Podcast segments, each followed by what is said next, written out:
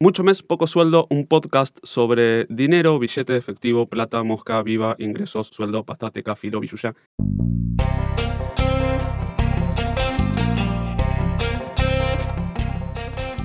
Bienvenidos a un nuevo episodio de Mucho mes, poco sueldo, hoy para hablar de sesgos e inversión. Al comenzar a transformarte de ahorrista en inversor, te cuidas mucho de no cometer errores hay mucha información al respecto para tus primeros pasos. Sin embargo, poco se ha escrito y se ha dicho sobre las personas que ya tienen algunos años en el mercado. ¿Dónde se equivocan? ¿Cómo lo hacen? ¿Se puede aprender algo? Vamos a centrarnos en los sesgos de aquellas personas que ya invierten regularmente para que te vayas preparando. Tiene que ser uno de tus objetivos no repetir sus errores. Sesgo número uno, sesgo de confirmación. Nos gusta más leer o escuchar opiniones que son iguales a las nuestras que las contrarias. Interpretar la información u orientar tu búsqueda de nuevas variables de forma tal que refuercen ideas previas es muy peligroso en el mundo de las inversiones. Esta selectividad termina encerrando la decisión sobre supuestos previos que al no ser validados pueden ser equivocados y costarte mucho dinero como inversor. El sesgo de confirmación puede verse en otras áreas de nuestra vida, pero en las operaciones bursátiles y financieras puede costarte dinero contante y sonante. Si le das mayor valor a las ideas, análisis u opiniones que confirman tus propias ideas, ¿sí? vas a estar siempre dentro del sesgo de confirmación. Si no vas a cambiar de opinión, ¿para qué buscas más información? Si no estás seguro, aceptalo. Lo que es seguro es que es más barato. Acabamos de charlar sobre el sesgo de confirmación y claramente no es el único. También tenemos el sesgo de anclaje y el de autoridad. Sobre este y otros temas vas a encontrar más información en Twitter, arroba Gonzalo Luis y en gonzaloluis.blog. Sesgo número 2, sesgo de anclaje. Darle más peso a la información obtenida en primer lugar que toda la que obtengamos más tarde e indique lo contrario.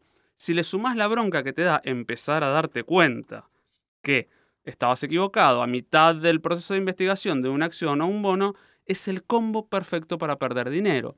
No dejes que te gane la pereza o la vagancia ni el anclaje al primer dato. Si tenés información que contradice tus datos previos, valorala de igual forma. No le des ventaja a ese primer dato.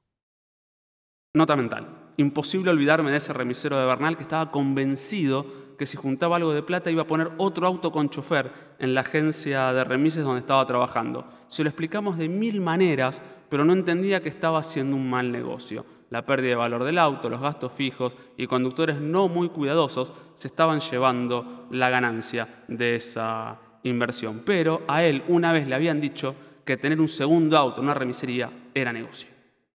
Sesgo número 3. Sesgo de autoridad. Sobreestimar las opiniones de determinadas personas gurúes, traders, familiares o amigos sin una mínima reflexión sobre tus propios objetivos financieros, aspiraciones personales, cartera de inversión, perfil de riesgo y hasta país de origen. Se suelen impulsar rumores y timing de compra que no se adaptan a tu cartera como inversor pequeño. Imitar a los exitosos puede perjudicarte como inversor por no establecer la debida correlación entre tu portafolio, tu relación con el riesgo y tus objetivos de rentabilidad. Nota mental. Copiar recomendaciones no es una buena idea y es una pésima recomendación. No lo hagas. La película dirigida por Judy Foster y protagonizada por George Clooney y Julia Roberts de Money Monster o El monstruo del dinero es un gran ejemplo de esta situación.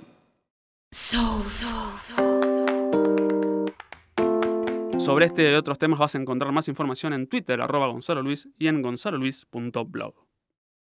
Los sesgos son algunos de los errores más comunes del inversor. Seguí escuchando para aprender cómo evitarlos. Este episodio de Mucho Mes, Poco Sueldo fue grabado en los estudios LQN de la Ciudad de Buenos Aires. Si querés sumarte como anunciante, comunicate por nuestras redes. Tenemos una propuesta de contenidos para vos.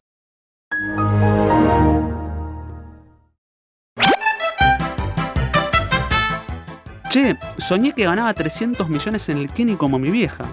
¿Tu mamá ganó el Kini de 300 millones? No, también lo sueña.